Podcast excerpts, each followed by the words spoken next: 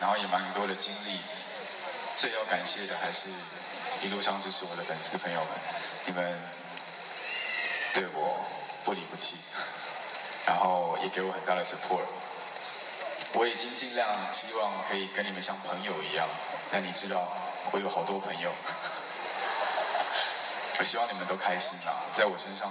希望能给你们一点快乐，给你们一点点正面的能量，好吗？自己也有一个偶像，他叫 Kobe Bryant，我在他身上学到的就是，他凌晨四点起来练球。他每天投一千颗三分球，